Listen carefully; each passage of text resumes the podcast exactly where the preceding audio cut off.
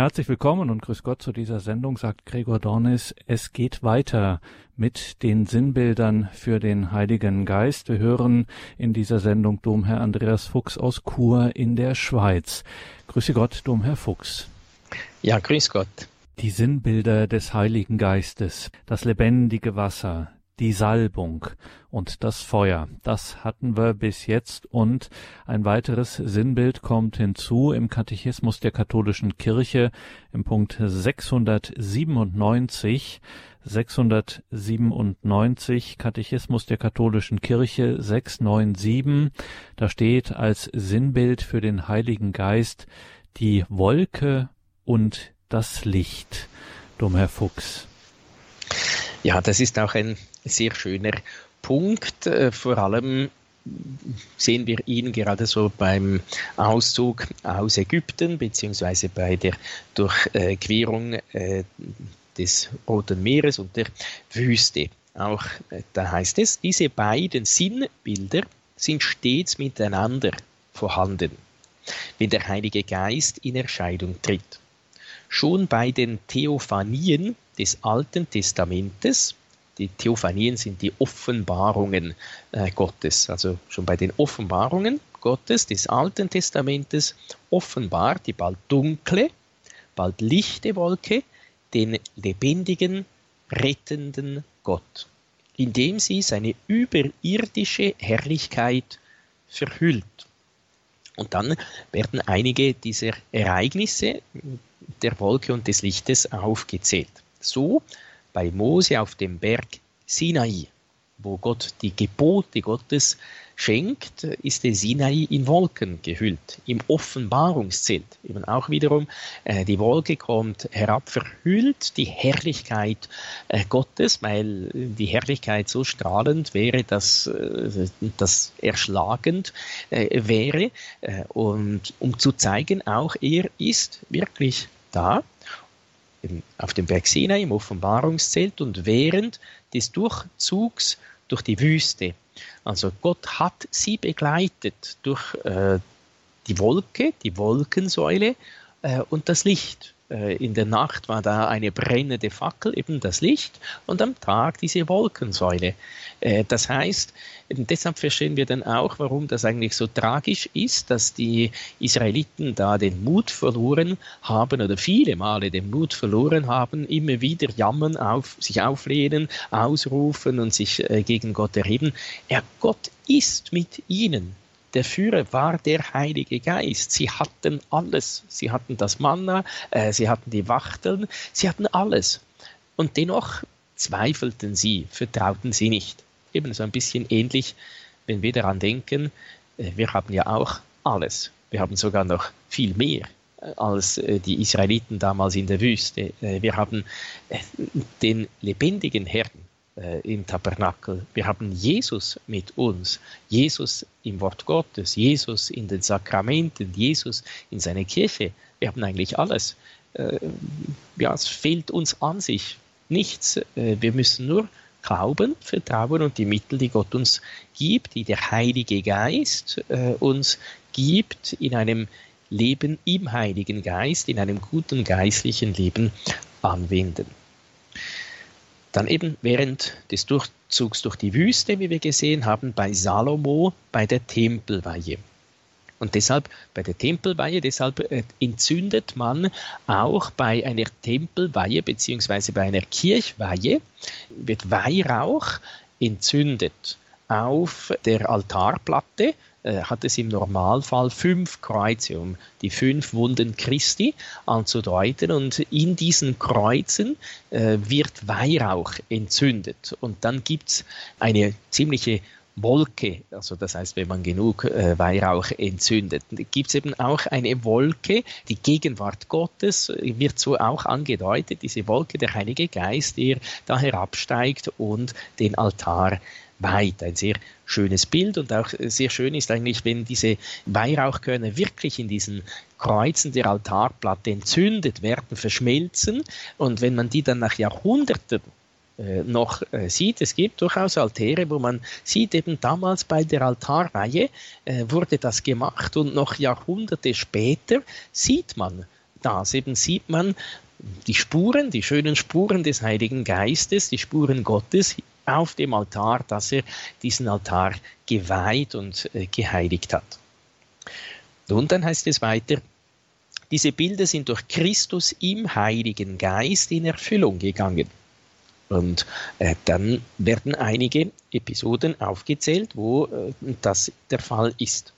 Der Geist kommt auf die Jungfrau Maria herab und überschattet sie, damit sie Jesus empfängt und gebiert wäre es vielleicht zu sagen, dieses Wort äh, überschattet, äh, das sagt ja der Engel, der Heilige Geist wird äh, über dich kommen und äh, Gott wird dich überschatten. Äh, leider ist das in unserer Sprache ein bisschen negativ gefärbt. Eben irgendein Ereignis wurde durch einen, einen Unfall überschattet, aber das ist nicht im negativen Sinn hier gemeint, sondern einerseits in diesem Hinblick auf die Wolke und das Licht, äh, auf die Wolke Gottes, auf die Herrlichkeit Gottes, auf den Heiligen Geist, äh, der die Empfängnis Jesu im Schoß der Jungfrau Maria bewirkt. Und andererseits ist aber eigentlich auch ein schönes Zeichen. Bei der Apostelgeschichte, bei Petrus heißt es, die Kranken wurden auf die Straße gelegt, damit wenigstens der Schatten äh, des Petrus auf sie fällt und sie heilt. Und eben dieser Schatten heißt, es ist berührungslos. Das heißt eben, der Heilige Geist ist so respektvoll, dass er äh, die, die Jungfrau äh, Maria nicht einmal eben berührt, dass er äh, so auch gleichsam äh, diese Jungfräulichkeit, die Heiligkeit der Mutter Gottes in keinerlei Weise äh, physisch berühren möchte und so eben durch diese Wolke, durch dieses Bild der Wolke, die Empfängnis Christi im Schoß der Jungfrau Maria bewirkt. Dann auf dem Berg der Verklärung kommt er in einer Wolke, der Heilige Geist wirft einen Schatten über Jesus, Mose und Elia, Petrus und Jakobus und Johannes. Und eine Stimme aus der Wolke ruft, das ist mein auserwählter Sohn, auf ihn sollt ihr hören. Und wiederum, der Sohn ist da, der Vater, dessen Stimme äh, die Apostel hören und die Wolke als Bild des Heiligen Geistes. Die gleiche Wolke entzieht schließlich Jesus am Tag der Himmelfahrt den Blicken der Jünger. Am Tag seines Kommens wird sie ihn als den Menschensohn in seine Herrlichkeit offenbaren. Äh, das heißt eben diese Wolke auch wieder, Jesus wurde in den Himmel aufgenommen, äh, also eben in diese Wolke eingehüllt, in die Herrlichkeit Gottes vom Heiligen Geist äh, ganz umfangen, in die Herrlichkeit Gottes entrückt, entzogen. Wir hatten im Vorseminar einmal einen sehr gelehrten Diakon, äh, der uns da ungefähr äh, während 20 Minuten in einer Predigt erklärte, dieses griechische Wort, eben er wurde aufgenommen am Fest äh, Christi Himmelfahrt, was das wirklich bedeutet, eben, dass er da aufgenommen, entrückt in die, die Sphäre Gottes aufgenommen wurde. Es war eigentlich sehr interessant das hat uns dann nicht ganz alle so interessant gefunden, aber äh, an sich war das äh, sehr lehrreich und interessant, äh, dass da eben Jesus in den Himmel aufsteigt und eben vom Heiligen Geist umleuchtet wird eben die Wolke äh, und das Licht, äh, das da so ihn umfangen hat. Und deshalb vielleicht auch daran denken, wenn uns ein bisschen Wolken umhüllen, äh, dann sieht man ja nicht mehr äh, besonders viel. Es ist aber nicht so, also sicher, wenn äh, wir ein schlechtes Leben führen, nicht nach den Geboten Gottes leben, ja gut, dann ist das eher die Finsternis der Sünde. Wenn wir aber ein gutes Leben führen, nach dem Willen Gottes leben möchten, die Gebote Gottes halten, das Wort Gottes befolgen, Jesus wirklich in der Tat lieben, dann kann es sein, äh, dass wir auch in diese Wolke des Heiligen Geistes geraten, äh, dass der Heilige Geist uns läutern möchte, dass der Heilige Geist uns allen Blicken entziehen äh, möchten, allen Blicken der Welt, dass wir eben nur noch auf ihn schauen, ihm ganz vertrauen, ihm uns ganz schenken. Also es ist nicht immer einfach ein Zeichen, wenn wir nicht mehr so klar sehen, äh, dass wir da auf dem falschen Weg sind, sondern es kann durchaus auch die Wolke und das Licht des Heiligen Geistes sein, dass unsere Augen für das Irdische immer mehr verschlossen bleiben, um immer mehr äh, ganz für Gott äh, da zu sein.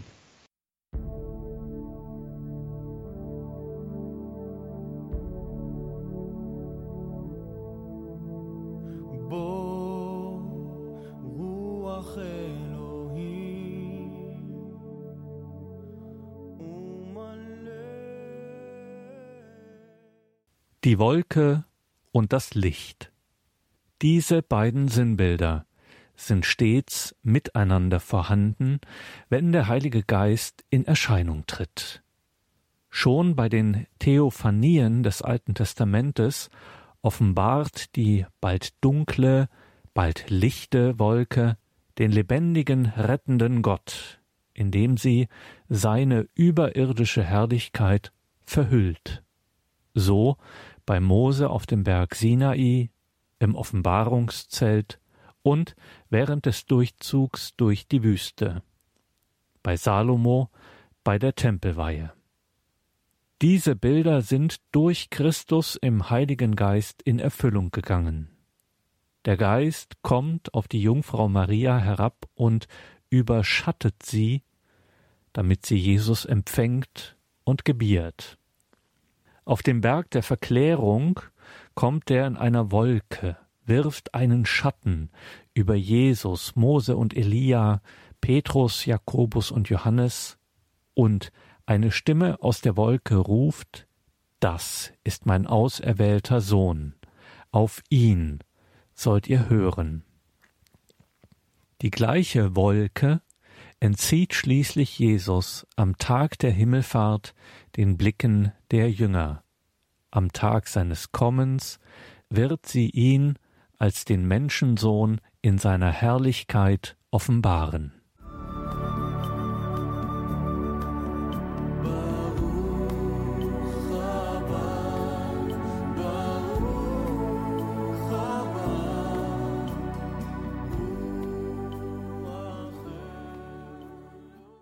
Die Sinnbilder des Heiligen Geistes beschäftigen uns in dieser Sendung. Wir hören dazu Domherr Andreas Fuchs aus Chur in der Schweiz.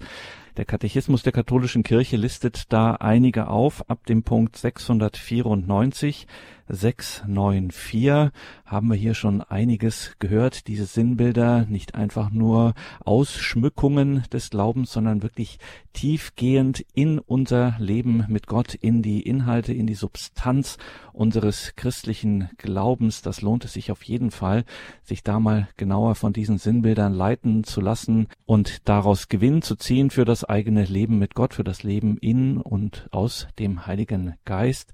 Das Wasser gibt es da zum Beispiel als Sinnbild des Heiligen Geistes oder die Salbung haben wir betrachtet, das Feuer, die Wolke und das Licht und sind jetzt angekommen im Punkt 698 Katechismus der katholischen Kirche.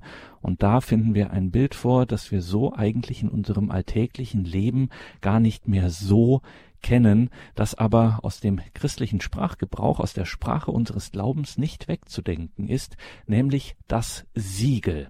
Und was sich dahinter verbirgt, was der Katechismus uns dafür Hinweise gibt, dazu hören wir heute Domherr Andreas Fuchs aus Chur in der Schweiz.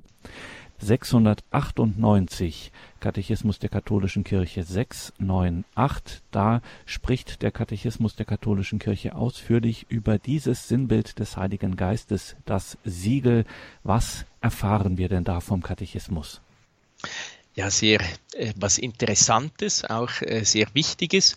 Die heutige Firmung wird ja auch mit der Erwähnung dieses Siegels gespendet, sei besiegelt durch die Gabe Gottes den Heiligen Geist. Also eben auch, und auf Italienisch heißt, äh, empfange das Siegel äh, des Heiligen Geistes. Von dem her muss dieses Zeichen des Siegels, dieses Sinnbild des Siegels etwas sehr Wichtiges sein für den Heiligen Geist. Also im Katechismus steht da, das Siegel ist ein Sinnbild, das dem der Salbung nahe steht. Christus ist es ja, den der Vater mit seinem Siegel beglaubigt hat. Das finden wir bei Johannes 6,27. Und in ihm prägt der Vater auch uns sein Siegel ein. Das ist in den Paulusbriefen auch erwähnt. Weil das Bild des Siegels bei den Sakramenten der Taufe, der Firmung und der Weihe die unauslöschliche Wirkung der Salbung des Heiligen Geistes andeutet, wurde es in einigen theologischen Traditionen gebraucht, um den unauslöschlichen Charakter, das Mal, zum Ausdruck zu bringen, das diese drei unwiederholbaren Sakramente einprägen. Da werden wir auch noch äh, darauf kommen.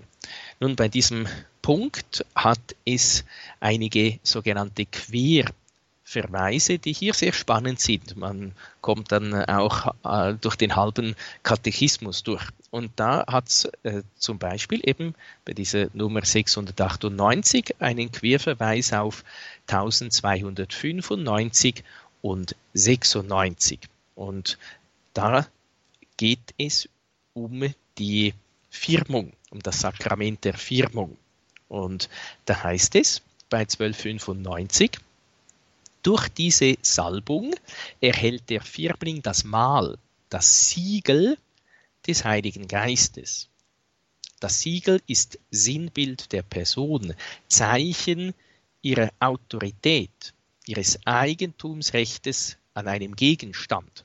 Also eben das Siegel, das wir heute vielleicht nicht mehr so äh, brauchen, mit Siegellack äh, oder der Siegelring, äh, der äh, dazu gedient hatte, äh, um äh, in den flüssig gemachten Siegellack das Zeichen, eben die Unterschrift äh, quasi äh, eines Herrn äh, zu prägen oder der Bundesbrief in der Schweiz, also der, die Gründungsurkunde, der wird heute als Gründungsurkunde von 1291 angesehen, da hat es auch Siegel daran, sind eben gleichsam die Unterschriften äh, der, der damaligen Herren. Also eben deshalb ist dieses äh, Siegel auch Sinnbild der Person, ihrer Autorität, ihrer Eigentumsrecht an einen Gegenstand. Äh, und das wird jetzt noch ein wenig genauer erklärt. Man kennzeichnete etwa die Soldaten mit dem Siegel ihres Anführers und die Sklaven mit dem ihres Herrn. Das Siegel beglaubigt einen Rechtsakt oder ein Dokument und macht dieses unter Umständen zu einem Geheimnis.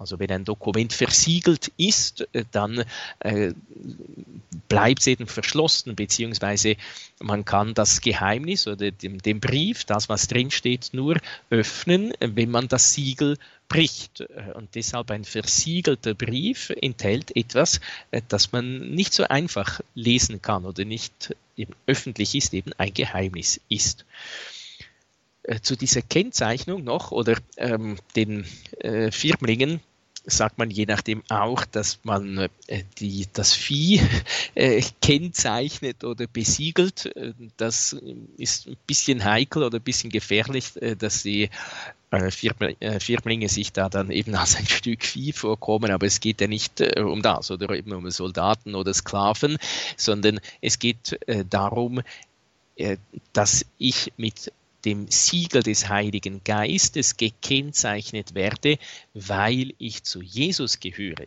Also eben nicht ein, ein, wie ein Sklave, sondern als Diener bzw.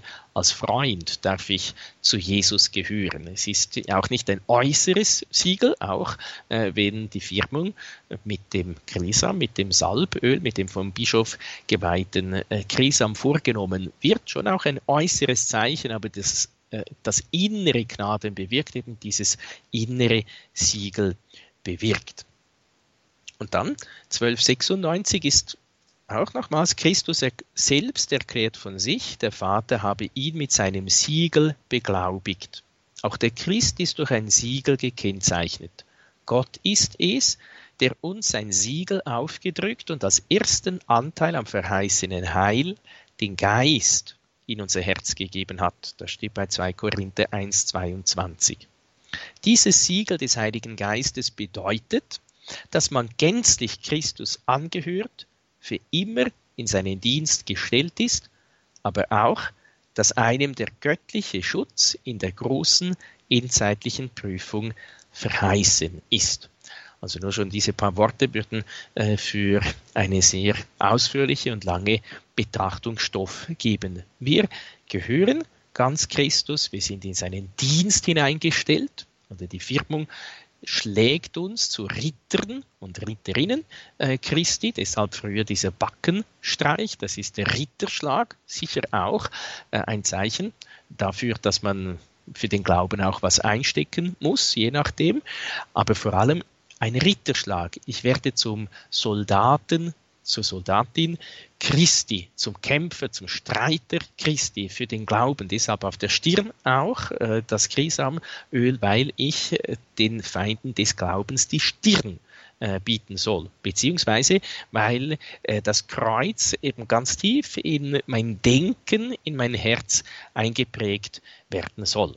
Äh, ja, eben das, äh, was hinter der Stirn liegt, ist im Normalfall äh, das Hirn und der Heilige Geist soll eben auch in mein Hirn, in meinen Verstand kommen. Deshalb auch die einen Gaben des Heiligen Geistes, Einsicht, Erkenntnis, Rat, um meinen Verstand, meine Vernunft zu erleuchten und dann soll der Heilige Geist aber auch in mein Herz äh, hineindringen, eben noch tiefer äh, gehen, um die Liebe anzustacheln durch die Gabe der Frömmigkeit, der Gottesfurcht des Rates und so aus mir einen Weisen äh, Christen machen. Äh, der weise Christ oder die Weisheit ist äh, nicht nur, dass ich bete, an Jesus glaube, sondern dass ich mit Freuden bete, mit Freude die Nächstenliebe übe, äh, mit Freude das Gute tue, eben das Verkosten, der Geschmack am Guten. Sapientia kommt von sapere und das heißt nicht nur wissen, sondern eben auch verkosten, äh, ist eben auf den Geschmack kommen, ist eben so das gewisse Etwas äh, des christlichen Lebens. Nun, das sind einmal die beiden ersten Queer-Verweise für das Siegel, das uns so beglaubigt, so nicht abstempelt, sondern für Jesus kennzeichnet, zum Eigentum Christi macht. Und dann ein weiterer Querverweis, 1121. Und 1121 spricht ganz allgemein von den Sakramenten. Äh, und von diesem Siegel, äh, von diesem Charakter, von diesem unauslöschlichen Prägemal. Äh, und auch bei 1121 hat es auch wiederum ein paar Querverweise, also man könnte sagen die Querverweise der Querverweise, die auf dieses Siegel, auf dieses unauslöschliche Siegel, Prägemal eingehen. In den drei Sakramenten. Eben die drei Sakramente, die Taufe, die Firmung und die Weihe verleihen zusätzlich zur Gnade einen sakramentalen Charakter, ein Siegel, durch das der Christ am Priestertum Christi teilhat und in unterschiedlichen Ständen und Funktionen der Kirche angehört. Dieses durch den Geist bewirkte Ähnlichwerden mit Christus und der Kirche ist unauslöschlich. Es verbleibt im Christen für immer als Empfänglichkeit für die Gnade, als Verheißung und Gewähr des göttlichen Schutzes und als Berufung zum Gottesdienst und, und zum Dienst der Kirche. Diese Sakramente können folglich nicht wiederholt werden. Also wie muss man sich das vorstellen mit äh, diesem Siegel oder diesem unauslöschlichen Prägemal? Man könnte vielleicht sagen, so ein bisschen so, äh, es wird wie eingebrannt oder wie so eingekerbt. Äh, es, eben wir werden gekennzeichnet. Der Name Gottes, der Name Christi wird tief in unser Herz eingeprägt, eben unauslöschlich eingeprägt. Wenn wir einmal getauft sind, dann bleiben wir getauft. Man kann das nicht mehr rückgängig machen. Auch die Firmung und auch die Priesterweihe nicht mehr. Wir kommen noch darauf, wir wollen das tun anhand dieser drei Querverweise hier bei 1121, nämlich 12, 72. Da wird äh, von der Taufe zuerst äh, gesprochen. Bei 1272 heißt es, die Taufe bezeichnet den Christen mit einem unauslöschlichen geistlichen Siegel, Charakter, einem Zeichen, dass er Christus angehört.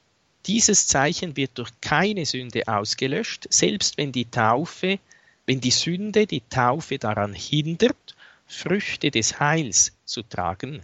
Weil die Taufe ein für alle Mal gespendet wird, kann sie nicht wiederholt werden. Also äh, die, die Sünde hindert zwar, äh, dass sich die Taufgnade entfaltet, äh, dass wir als Getaufte leben, aber wir bleiben getauft. Das kann man nicht mehr rückgängig machen. Nicht, man kann es verleugnen, man kann sagen, ich, ich, möchte mit der Taufe nichts mehr zu tun haben, aber wie man so sagt, einmal getauft, immer äh, getauft.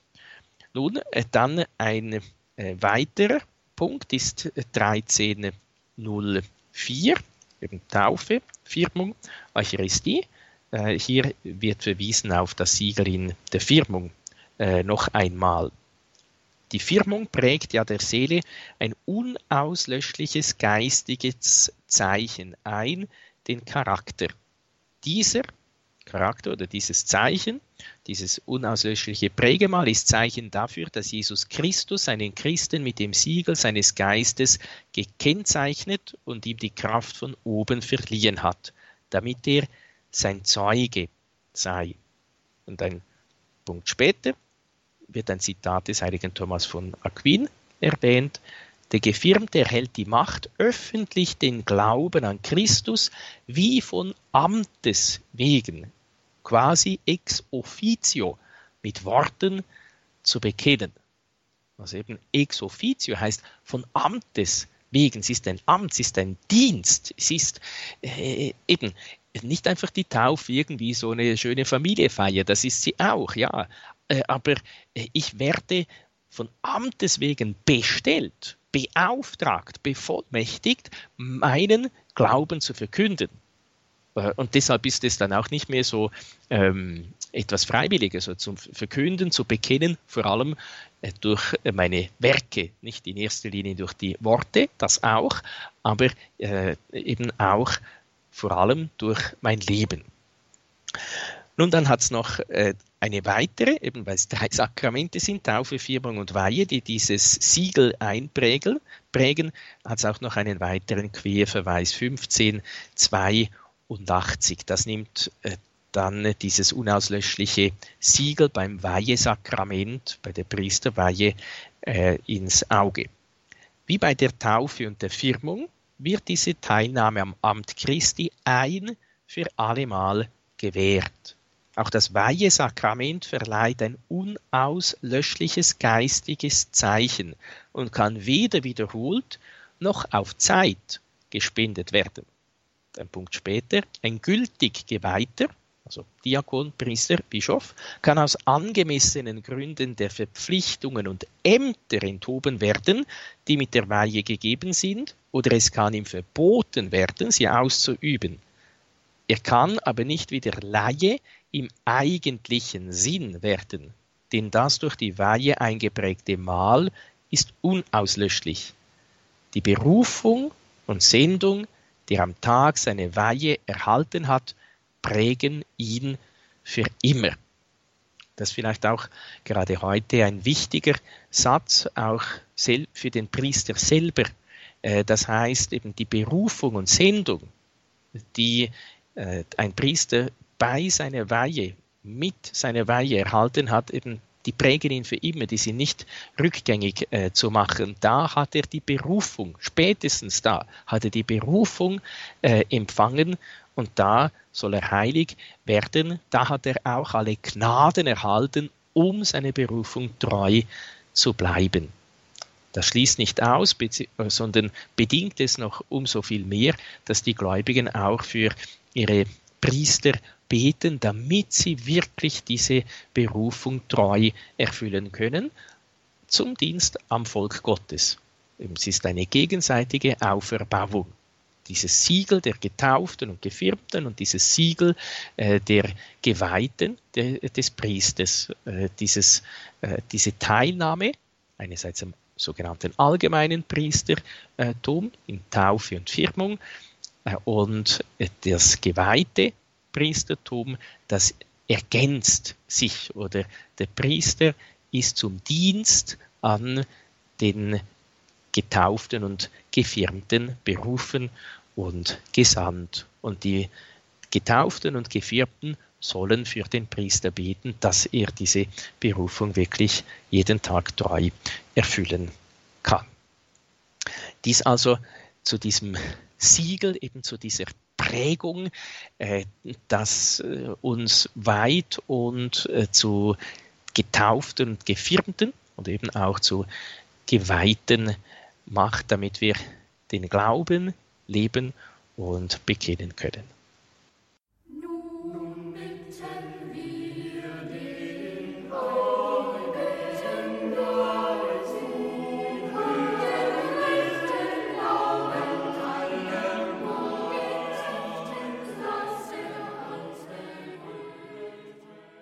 Das Siegel ist ein Sinnbild, das dem der Salbung nahesteht. Christus ist es ja, den der Vater mit seinem Siegel beglaubigt hat, und in ihm prägt der Vater auch uns sein Siegel ein. Weil das Bild des Siegels bei den Sakramenten der Taufe, der Firmung und der Weihe die unauslöschliche Wirkung der Salbung des Heiligen Geistes andeutet, wurde es in einigen theologischen Traditionen gebraucht, um den unauslöschlichen Charakter, das Mal, zum Ausdruck zu bringen, dass diese drei unwiederholbaren Sakramente Taufe, Firmung, Weihe einprägen.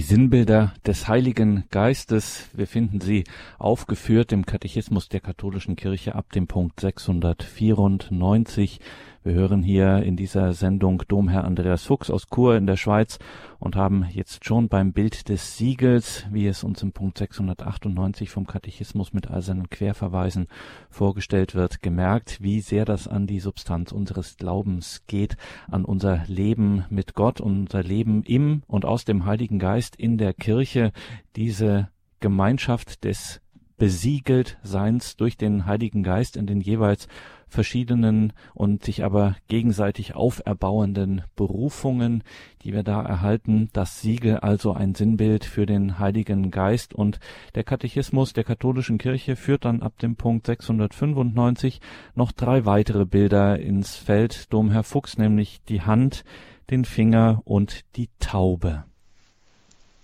Ja, bei 699 ist auch ein ganz schönes Bild, äh, die Hand auch ein ganz konkretes Bild, wie wir äh, sehen werden. Jesus heilt Kranke und segnet kleine Kinder, indem er ihnen die Hände auflegt. In seinem Namen tun die Apostel das Gleiche. Durch die Auflegung der Hände der Apostel wird der Heilige Geist gespendet. Der Hebräerbrief rechnet die Handauflegung zu den Grundelementen seiner Lehre. In ihren sakramentalen Epiklesen hat die Kirche dieses Zeichen der alles vermögenden Ausgießung des Heiligen Geistes bewahrt. Vielleicht zuerst ein kleines Wort äh, zu diesem Fremdwort Epiklese. Eben in ihren sakramentalen Epiklesen hat die Kirche dieses Zeichen äh, des Heiligen Geistes bewahrt. Eine Epiklese ist eine Herabrufung des Heiligen Geistes. Und das tut man eigentlich bei jedem Sakrament und man tut es dann, wenn der Priester die Hände ausbreitet oder eben die Hand auflegt, äh, je nachdem. Also zum Beispiel äh, bei der Taufe breitet der Priester einerseits über den Täufling, andererseits auch über das Taufwasser die Hände aus und bittet den Heiligen Geist, eben ruft den Heiligen Geist an oder bittet diese Epiklese, diese Herabrufung des Heiligen Geistes, dass er jetzt in das Taufwasser hinabsteigt, um das Leben Gottes dann dem Täufling zu schenken.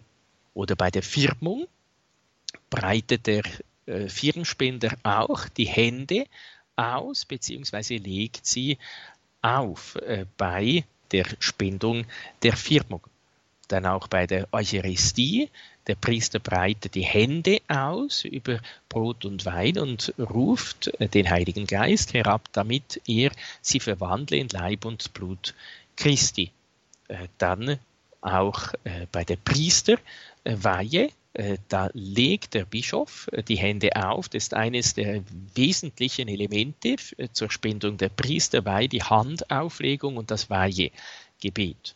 Bei der Ehe breitet der Priester einerseits beim Trausegen die Hände aus, um den Segen Gottes, den Heiligen Geist herabzurufen. Auch äh, legt er seine Hand, sehr schönes Zeichen, äh, in, äh, im Ritus, im deutschsprachigen Ritus wickelt, die Stola um äh, die Hände, die sich Mann und Frau gereicht haben, und legt seine Hand äh, darauf, eben legt den Segen Gottes auch so darauf, bestätigt das Eheband, den Ehebund, den Mann und Frau vor Gott geknüpft haben und sagt eben auch dazu, was Gott verbunden hat, das darf der Mensch nicht trennen. Dann auch bei der Beichte äh, würde der äh, Priester die Hände ausbreiten, äh, bevor er die eigentliche Absolution gibt. Und auch bei der Krankensalbung, da legt der Priester auch im Schweigen die Hände auf den Kranken, damit der Heilige Geist nun auch den Kranken, den Leidenden ganz besonders als sich als Beistand zeigt. Also dass äh, bei jedem Sakrament sehen wir diese Epiklese, diese Handausbreitung, eben dieses schöne Zeichen der Hand äh, Gottes, der Hand Gottes, die schützt, äh, die behütet, äh, die heilt. Und es gibt auch ein schönes äh, Gebet, ich glaube irgend vom 32. Sonntag im Jahreskreis kommt jetzt dann bald äh, wieder, wo es heißt in der deutschen Übersetzung, du hast uns in deine Hand geschrieben. Äh, so bei äh, Schülern sieht man das ab und zu, dass sie tatsächlich auch noch etwas in die Hand, nicht nur ins Handy, äh, sondern in die Hand äh, schreiben, damit sie es ja nicht äh, vergessen. Und das ist das, was uns wichtig ist, was wir nicht vergessen wollen. Und wenn wir in diesem schönen Gebet beten, du hast uns, Gott, in deine Hand geschrieben, ist das äh, eben ein wunderbares Gebet, das ausdrückt, wir sind Gott so wichtig, dass er uns nicht vergessen will, ja nicht vergessen will, äh, sondern dass er uns auch in seiner Hand hält. Oder wie das Johannesevangelium auch sagt, niemand kann sie deine Hand entreißen, weil äh, du Gott Vater äh, größer bist als alle. Nun, bei der Firmung ist auch interessant, eben einerseits, wie ich erwähnt habe, breitet der Bischof oder der Firmspender die Hände aus und betet um die Gaben des Heiligen Geistes und dann eigentlich auch bei äh, der eigentlichen Spendung legt er die Hand auf äh, den Kopf und salbt äh, den Firmling mit dem heiligen Krisam. Also eben auch wiederum diese Handauflegung. Und der Heilige Geist wird eben, es ist auch interessant, der Heilige Geist wird durch die Mitwirkung von Menschen gespendet. Äh, wir bekommen in der Firmung wirklich den Heiligen Geist äh, durch die Vermittlung der Kirche und konkret durch den Firmspender. Sicher, der Firmspender ist nicht der wichtigste, sondern der Heilige Geist ist der wichtigste, aber äh, die Firmung findet nicht statt, wenn kein Firmspender äh, da ist. Und interessant, ein schönes Zeichen ist auch, dass der Firmpate seine Hand auf die Schultern des Firmlings legt, also die rechte Hand auf der rechten Schulter. Man kann dann entweder sich hinter dem Firmling verbergen oder man kann sagen eben, ich stehe hinter meinem Firmling oder man kann auch ein bisschen äh, nebenan stehen, ebenso wie man den Arm um jemanden legt und so jemanden begleitet. Eben ich begleite dich zur Firmung und hoffentlich nicht nur zur Firmung, sondern auch durchs äh, ganze Leben. Auch ein schönes Zeichen eigentlich, wo der Firmpate auch ein bisschen so für diese Hand Gottes steht. Ich begleite dich, ich bin bei dir, du kannst äh, mich äh, immer fragen, äh, ich möchte eben hinter dir stehen, ich stehe zu dir. Und dann auch eben diese Mitwirkung der Menschen. Es gibt da so eine schöne Erzählung, die ich einmal gelesen habe von äh, einer Großmutter in Russland.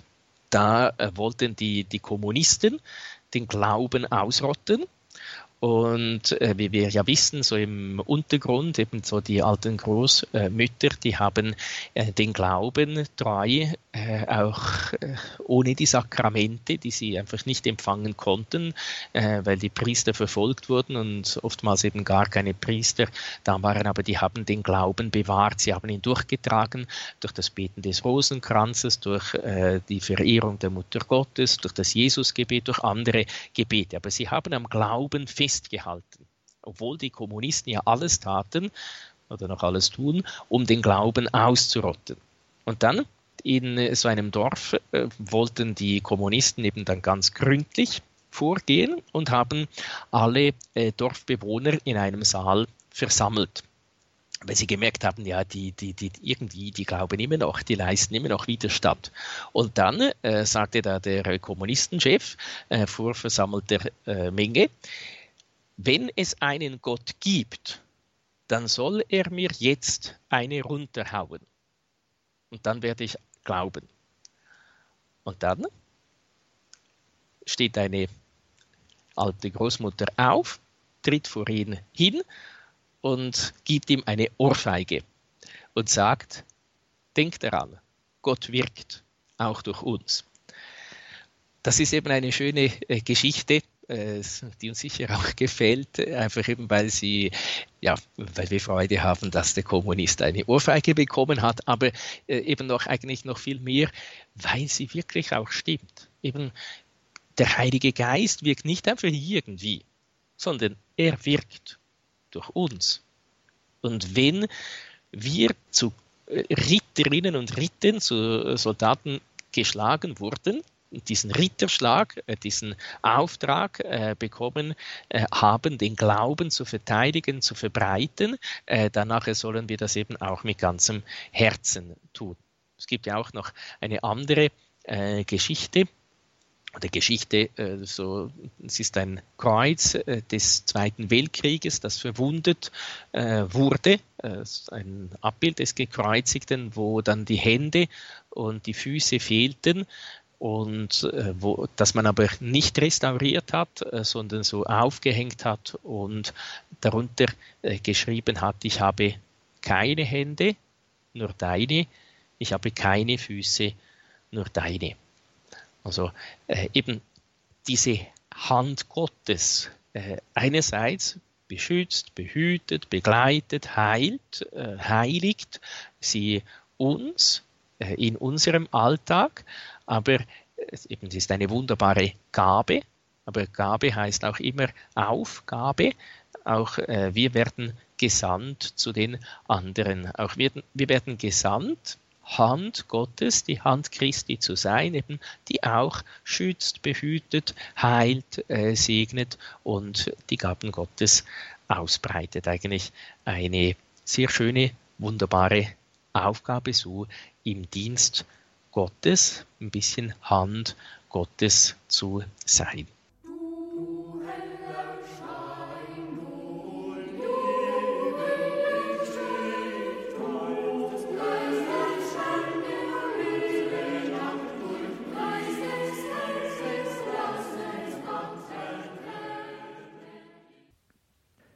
Die Hand. Jesus heilt Kranke, und segnet kleine Kinder, indem er ihnen die Hände auflegt. In seinem Namen tun die Apostel das Gleiche. Durch die Auflegung der Hände der Apostel wird der Heilige Geist gespendet. Der Hebräerbrief rechnet die Handauflegung zu den Grundelementen seiner Lehre. In ihren sakramentalen Epiklesen hat die Kirche dieses Zeichen der alles vermögenden Ausgießung des Heiligen Geistes bewahrt.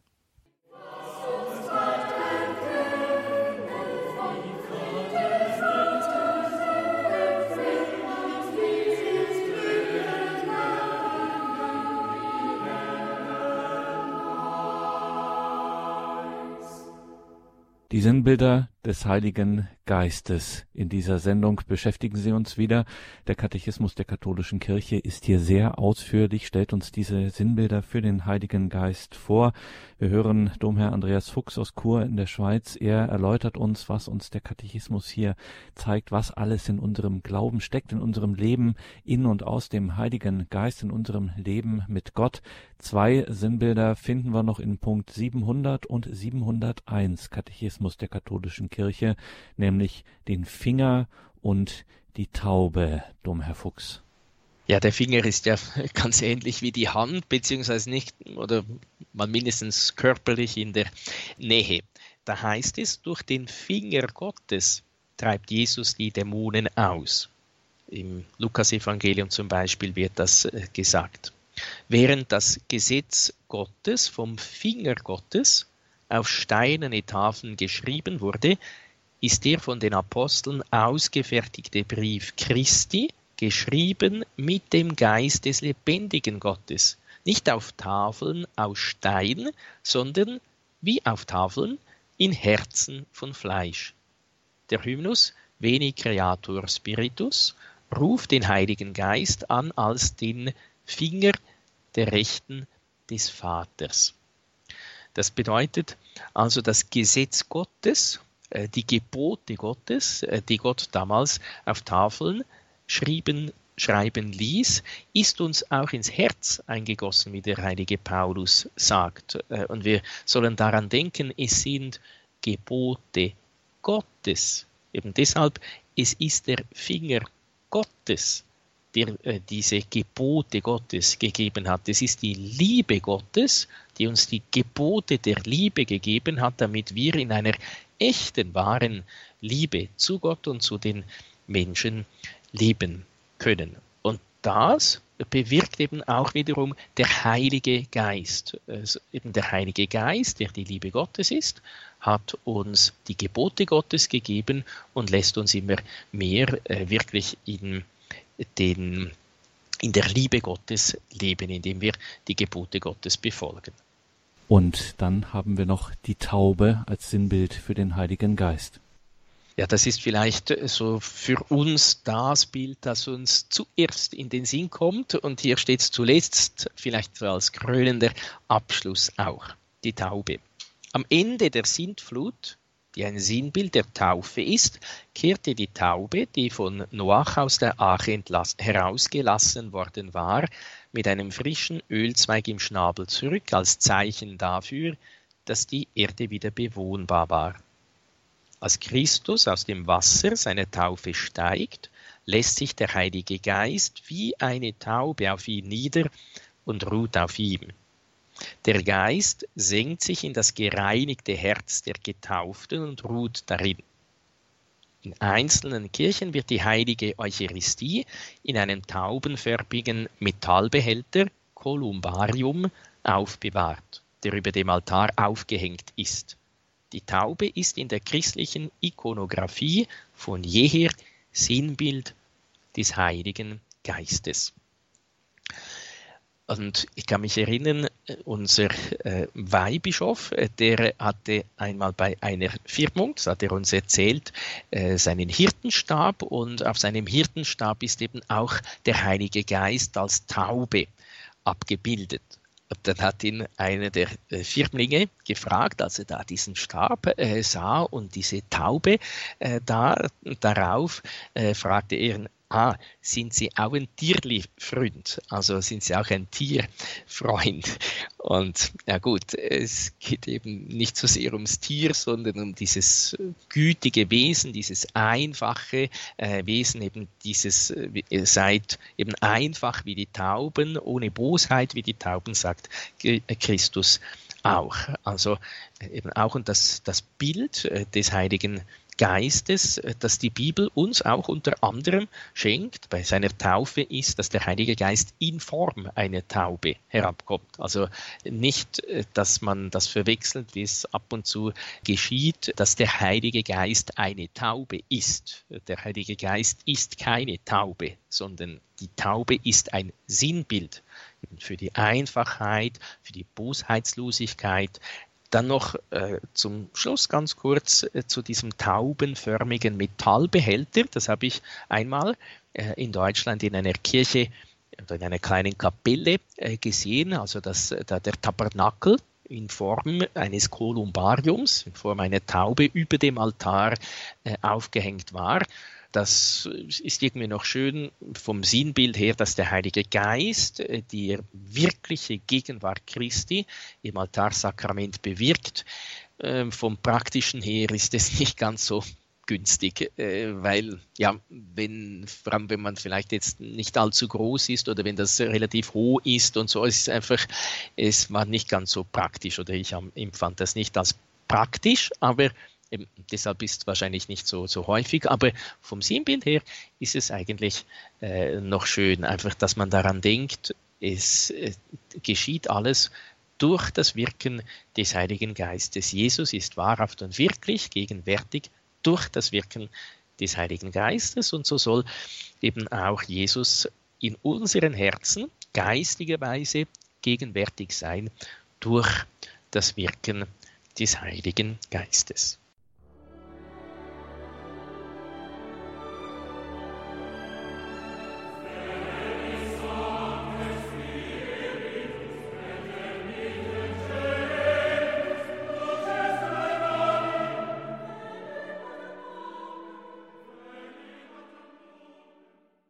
Durch den Finger Gottes treibt Jesus die Dämonen aus, während das Gesetz Gottes vom Finger Gottes auf steinerne Tafeln geschrieben wurde, ist der von den Aposteln ausgefertigte Brief Christi geschrieben mit dem Geist des lebendigen Gottes, nicht auf Tafeln aus Stein, sondern wie auf Tafeln in Herzen von Fleisch. So lesen wir es im zweiten Korintherbrief. Der Hymnus Veni Creator Spiritus ruft den Heiligen Geist an als den Finger der Rechten des Vaters. Die Taube am Ende der Sintflut, die ein Sinnbild der Taufe ist, kehrte die Taube, die von Noach aus der Arche herausgelassen worden war, mit einem frischen Ölzweig im Schnabel zurück, als Zeichen dafür, dass die Erde wieder bewohnbar war. Als Christus aus dem Wasser seiner Taufe steigt, lässt sich der Heilige Geist wie eine Taube auf ihn nieder und ruht auf ihm. Der Geist senkt sich in das gereinigte Herz der Getauften und ruht darin. In einzelnen Kirchen wird die heilige Eucharistie in einem taubenförmigen Metallbehälter, Kolumbarium, aufbewahrt, der über dem Altar aufgehängt ist.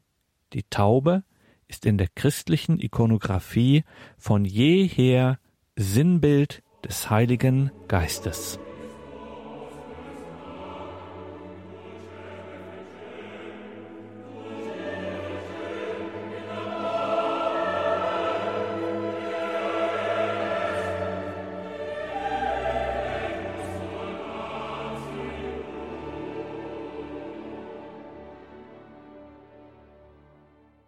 Die Sinnbilder des Heiligen Geistes haben uns beschäftigt. Ab dem Punkt 694 im Katechismus der katholischen Kirche finden Sie das, liebe Hörerinnen und Hörer. Das ist auf jeden Fall eine ganz dringende und wichtige Leseempfehlung. Lektüre, eine geistliche Lektüre, Katechismus, ich sage es immer wieder, kann man immer auch mal in eine Gebetszeit mit hineinnehmen. Warum nicht das wirklich auch zu meditieren, was wir dort finden? Das sind nicht einfach trockene, nüchterne theologische Texte, sondern es ist der Katechismus ist die Stimme der Kirche, so wird es auch genannt. Und deswegen kann man das Ganze auch in eine Gebetszeit mal mit hineinnehmen und dort diese Ausführungen meditieren, umso mehr, wenn es um die Sinnbilder des Heiligen Geistes geht, der Heilige Geist, mit dem wir besiegelt sind, wie wir es zum Beispiel heute gehört haben von Domherr Andreas Fuchs aus Chur in der Schweiz, Das alles, seine Ausführungen kann man natürlich nachhören auf einer CD und auch in unserer Mediathek steht das in Kürze online abrufbar. Überall auf dem mobilen Endgerät kann man das dann anhören, nachhören und sich da und davon sein eigenes Leben mit Gott bereichern lassen und tiefer eindringen in die Geheimnisse unseres Glaubens, in die Geheimnisse unseres Heils, wie wir ja nicht zu Unrecht sagen. Danke Ihnen allen fürs Dabeisein. Mein Name ist Gregor Dornis. Ihnen weiterhin viel Freude hier im Programm und danke Domherr Fuchs für Ihre Gedanken, für Ihre Ausführungen. Viel haben wir heute von Ihnen gelernt und ja, neu dazugewinnen können. Und damit das in unserem geistlichen Leben, in unserem Leben mit Gott auch Platz gewinnt und Wurzeln äh, schlägt und nicht einfach nur zum einen Ohr hinein und zum anderen Ohr wieder hinausgeht. Da brauchen wir auch geistliche Unterstützung und freuen uns, dass wir Sie als Priester um den Segen bitten dürfen. Ja, gerne. Der Herr sei mit euch. Und mit deinem Geiste. Auf die Fürsprache der seligen Jungfrau und Gottesmutter Maria, des heiligen Josef und aller Engel und Heiligen segne behüte und begleite euch der allmächtige Gott, der Vater und der Sohn und der Heilige Geist. Amen.